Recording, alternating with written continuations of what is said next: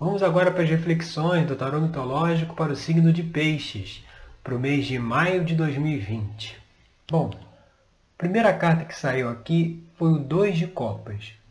O Dois de Copas ele mostra o encontro de Eros e Psique e a mensagem que ela nos traz é o início de um novo relacionamento, de uma nova relação entre duas pessoas, tá? Está se abrindo essa energia para esse para um momento de renovação, momento de reconstrução, momento de novas parcerias, novos relacionamentos e algo que pode trazer alguma dificuldade nesse processo Aí a gente vai aqui para a carta da posição 2, que aqui saiu a carta da Imperatriz. A Imperatriz que é a Mãe Terra, que é a deusa Mãe, Deméter. Ela, aqui nessa posição 2, ela mostra que talvez um certo sentimento de possessividade, um certo sentimento de, de posse, de, de aquela coisa quando você exige mais do outro do que ele pode te dar. Então, esse esse tipo de sentimento, ele pode trazer alguma dificuldade aí nesse relacionamento que está se abrindo. E quando a gente vem aqui para a carta na posição 3, o que está aparente na questão aí, o que está por cima disso, é realmente os desejos, as emoções, os novos relacionamentos, a transformação emocional, o equilíbrio emocional. Você vê que na posição 3 saiu o Cavaleiro de Ouros. O Cavaleiro de Ouro é, é, o, é o amante.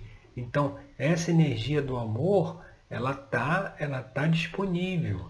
Ela está é, realmente querendo se manifestar mas tem que ter cuidado com essa questão aí de posse, de possessividade, demonstrada aqui na posição 2. E quando a gente vem aqui para a carta 4, que é a, a base da questão, aí saiu o 9 de paus. O 9 de paus ele traz a mensagem de superar os obstáculos, superar os desafios. É, é, é, é saber que assim, Muitas vezes, quando a gente não tem mais esperança, quando a gente não tem mais forças para seguir em frente, para dar, o pró, dar o último passo, aquele passo derradeiro, é, é justamente nesse momento que a gente tem que se interiorizar, se, se equilibrar e avançar, porque apesar de um cenário turbulento no início, para frente, a visão é do mar calmo, e é aqui o navio Argos chegando novamente à cidade, chegando ao destino final dele. Então, demonstrando assim que por mais que se tenha alguma dificuldade, é preciso saber superar esses desafios, superar essas dificuldades, porque faz parte do processo, todo, todo relacionamento, seja amoroso, ou seja de amizade, de parceria, de negócios, ele, eles têm as dificuldades porque por conta da, do conflito de desejos. Aí volta lá na posição 2 que falou da posse, né? Se cada pessoa por que, os relacionamentos normalmente são, são assim? No início tudo são flores, as pessoas se conhecem, aí é uma maravilha e tal. Aí com o tempo é que a verdade ou as questões começam a aparecer, porque cai aquelas máscaras iniciais, né? quando a pessoa está conhecendo, ela quer mostrar o seu melhor lado, ela faz coisa que talvez nem gostaria de fazer, mas como está no início, ela quer fazer para conseguir conquistar ali o relacionamento que ela está se propondo. Então, a dificuldade ela vem justamente quando esse desejo de fazer, de passar por cima de certos desejos, da própria vontade, né? aquela coisa do é, é, é isso que eu quero, tem que ser desse jeito, tem que ser dessa forma, tem que ser do jeito que eu estou falando. É, quando a pessoa passa por isso, deixa isso para trás, ela consegue chegar à calmaria, ao equilíbrio.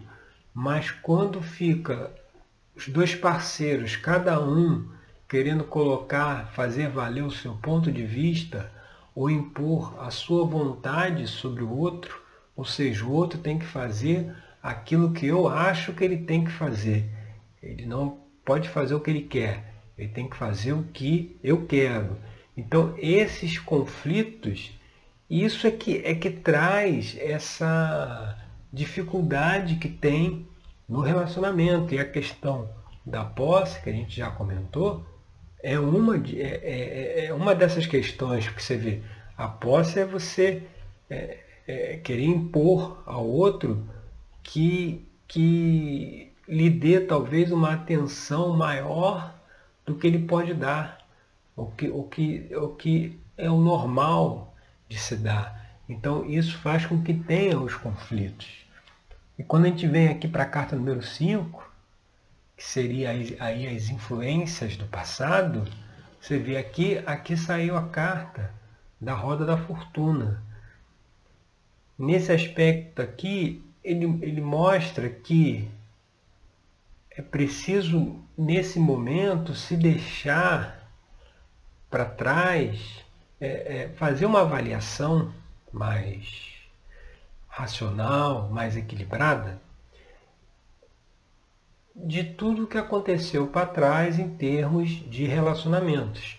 Sejam esses relacionamentos amorosos, ou de parceria de negócios, ou de amizade, é, uma relação entre amigos, e, e lá dentro da terapia tarológica, a gente faz esse trabalho terapêutico de, através das mensagens que o tarot traz para a pessoa que está fazendo o atendimento, mensagens como, como essas aqui, por exemplo, a gente vai conseguindo identificar dentro da vida da pessoa aonde essas questões se encaixam, aonde essas mensagens dessas questões que a pessoa, que a pessoa precisa ver, precisa estar atenta para não incorrer, incorrer sempre nos mesmos erros.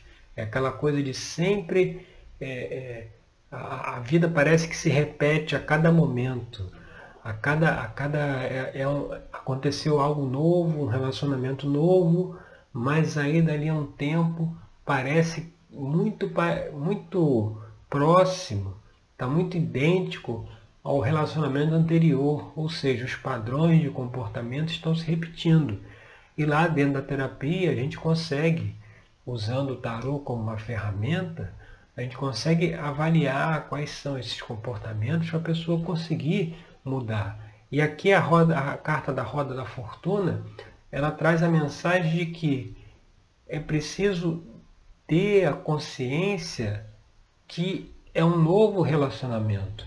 Então, não tem nada a ver com os relacionamentos anteriores. Os relacionamentos anteriores, se você fizer uma reflexão é, equilibrada, honesta, você vê quais, quais foram as ações, o comportamento, o que você poderia ter feito diferente naqueles relacionamentos para que não tivessem acabado, por exemplo. E o que, que você pode fazer de novo no relacionamento atual para que ele possa ter um, um, um equilíbrio maior, uma harmonia maior. Então é, é saber que os erros do passado, o aprendizado que os relacionamentos trazem para nós, devem ser levados em conta agora nesse momento, justamente para poder evitar se incorrer em velhas atitudes, velhos hábitos, velhas rotinas que precisam mudar. E aqui na carta da posição 6, que seria as influências do futuro, aí você vê, vem a carta do oito de paus. O oito de paus aqui, é interessante que ele vem na sequência aí depois de que saiu a carta do 9, você vê no 9 de paus, ainda está meio preso aqui no mar revolto entre os rochedos. Aqui o navio já está livre, já está navegando. A carta do Eight Paus é a carta da realização, de, de, de, de fluxo, de fazer, de superar os desafios, de olhar as questões que precisam ser olhadas, analisadas e saber identificar é, é, o que pode fazer diferente, o que pode mudar no comportamento para que, as que as coisas ocorram assim, como um fluxo. Não é aquela coisa de altos e baixos. Um dia está bem, outro dia está mal, uma hora briga, outra hora faz as pazes. Está sempre nesses altos e baixos. E aqui está mostrando o quê? Que como influência do futuro, se essas questões que a gente conversou até aqui forem analisadas, tem uma grande, uma grande é, chance de ser um relacionamento alegre, fluido. Aqui você vê que na carta tem dois golfinhos.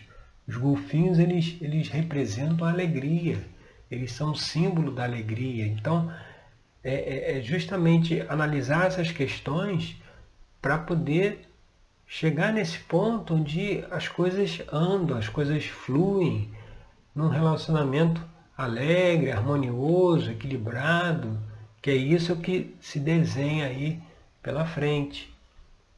E vindo agora para a carta da posição 7, né, que, é, que é uma extensão futura aqui da carta 1, a carta do, da posição 7 vê a carta do louco. A carta do louco ele está mostrando é, é, justamente essa necessidade do novo, de uma nova etapa, de uma nova mudança, de uma nova fase da vida. Então, quando ele vem como extensão futura aqui dessa carta do dois de copas que traz a questão do relacionamento, ele mostra que está se abrindo um relacionamento, mas assim, diferente de todos os anteriores mas que para ser diferente de todos os anteriores, precisa, precisam ser analisadas essas questões que a gente levantou aqui, justamente para não incorrer em erros do passado. E quando a gente vê um ambiente externo, representado aqui pela carta da posição 8, que é a carta da força, aqui na 7 veio o louco, né? Agora na 8 a gente vê a carta da força. O ambiente externo, ou seja, a situação que a pessoa está envolvida, ela vai levar a esse confronto aí com o nosso leão interior, com essa nossa fera interior, com sentimentos de ali, como na posição 2 de posse, mas também de raiva, de ciúme. Ou seja, aqui você vê o, o simbolismo da carta a gente vê Hércules dentro da caverna, por aqui a gente vê lá o, o lado de fora, vê um pedacinho aqui do céu. Então ele está dentro da caverna lutando contra o leão de Nemeia. Foi um, um dos, dos 12 trabalhos de Hércules. Esse foi o primeiro trabalho. O simbolismo aqui é o seguinte, você vê, ele está dentro da caverna lutando com a fera. Você precisa ir para dentro de você lutar com essa fera interior que tem ainda esses sentimentos mais animalescos, sentimentos mais relacionados ao ego, de, de posse, de ciúme, de inveja, de raiva, de, de ansiedade.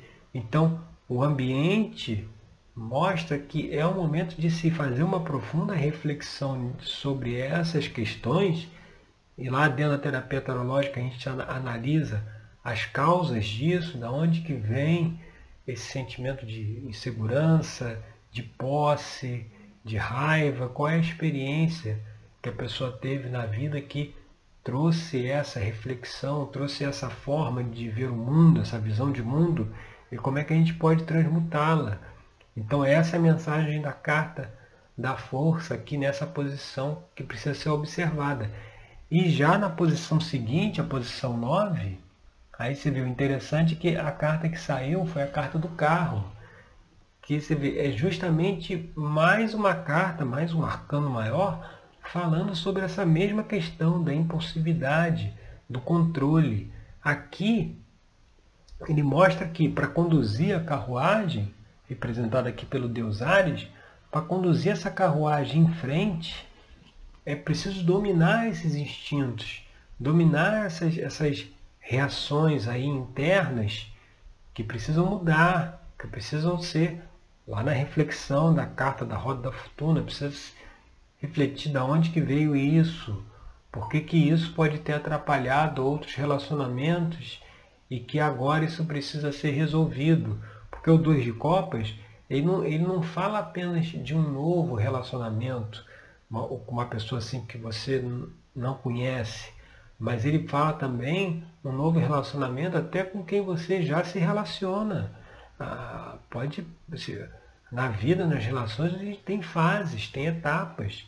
Então pode se anunciar também uma nova etapa no próprio relacionamento atual, porque à medida que a gente consegue se conscientizar dessas questões que dificultam as relações, quais os comportamentos que nós estamos tendo que trazem essa dificuldade, a gente consegue mudar esse relacionamento. Você não precisa se separar da pessoa, encontrar outra e começar tudo da estaca zero, não. Com a própria pessoa que você está, você consegue mudar isso e chegar numa nova fase. Mas para eles é preciso esse controle aí dos instintos, esse controle dessa, dessa coisa mais impulsiva, da impulsividade, aquela coisa onde tem o desequilíbrio emocional, onde uma coisa que a pessoa fala, uma coisa que a pessoa faz, já tira o outro do ponto de equilíbrio, o outro já, já se estressa, aí já tem briga, etc. É preciso se controlar isso. E o controle não é, é aquela coisa de reprimir, de você engolir a raiva, como se fala. É, não é isso. Não é repressão. Saber controlar não é reprimir. Até porque tudo que se reprime, uma hora vem, volta, vem, vem com toda a força. Né? Uma hora a pessoa não aguenta mais reprimir e bota aquilo tudo para fora. A repressão é como se você estivesse numa piscina querendo pegar uma, uma bola e afundar ela dentro da piscina. Se você não ficar colocando força ali, se você soltar, a bola emerge para a superfície. Então você precisa ficar colocando força para conseguir deixar a bola debaixo d'água. A mesma coisa quando se reprime as emoções.